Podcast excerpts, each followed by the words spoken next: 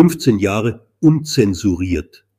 2011 verspielte die Stadt Wien fast 1,7 Milliarden Euro.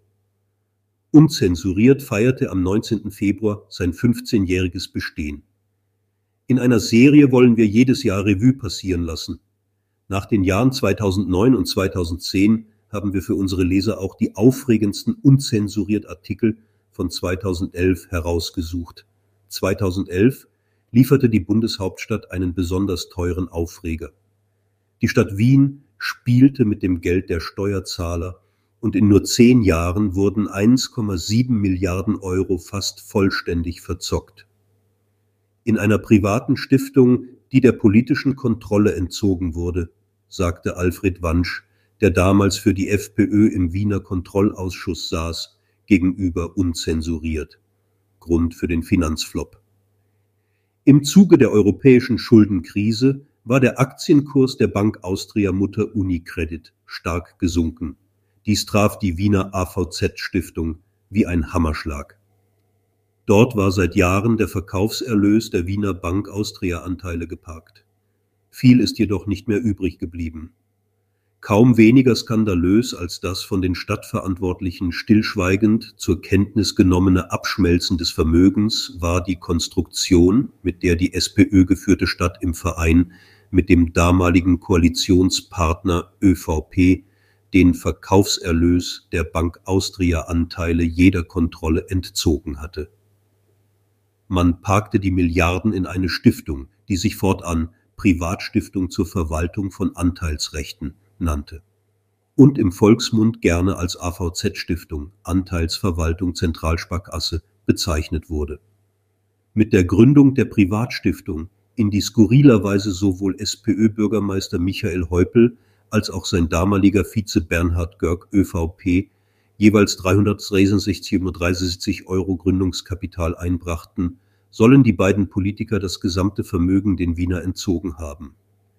Die Europäische Zentralbank EZB hätte die Hüterin des Euro sein sollen. Spätestens seit die Notenbank im Mai 2010 begann, griechische Staatsanleihen zu kaufen, hat sich diese Rolle als Wunschtraum erwiesen. Unzensuriert schrieb 2011, dass sich die EZB mittlerweile in eine europäische Umverteilungsmaschine verwandelt habe. Ohne dem Bürger verantwortlich zu sein, würden hunderte Milliarden Euro wie Spielgeld durch die Währungsgemeinschaft geschoben. Milliardenschwere Hilfspakete wurden geschnürt und in den nationalen Parlamenten gebilligt. Zusätzlich bediente sich die Politik ihres verlängerten Armes, der vorgeblich unabhängigen Europäischen Zentralbank. Im Jahr 2011 hat unzensuriert die Petition Pro Wehrpflicht unterstützt.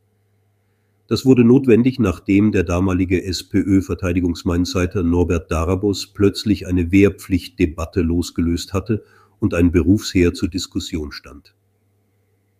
Das wahre Ziel von Darabos, so wurde 2011 vermutet, wäre überhaupt das Abschaffen des Bundesheers gewesen. Schon bei der Besetzung des Verteidigungsressorts mit dem Zivildiener Norbert Darabos wurde gemutmaßt, dass nur die Zerschlagung des Bundesheeres das versteckte Ziel dieser Personalentscheidung sein könne. Über die plötzliche Kehrwende des Norbert Darabos wunderte sich unzensuriert. Denn nur ein Jahr davor sagte der SPÖ-Mann, dass Österreich die Grundwerdiener für die Aufgaben im Inland wie Katastrophenschutz und Assistenzeinsatz brauchen würde.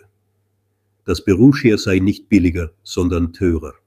Außerdem so Darabos ein Jahr zuvor, sei die Wehrpflicht für Österreich demokratiepolitisch wichtig. Daher sei die Wehrpflicht für ihn in Stein gemeißelt. Der 180-Grad-Schwenk von Darabos hatte wohl das Ziel, sich bei den 14- bis 18-Jährigen beliebt zu machen, die die SPÖ zuvor in dieser Zielgruppe stark verloren hatte. Aktuelle Nachrichten zum Lesen finden Sie auf unzensuriert.at oder unzensuriert.de.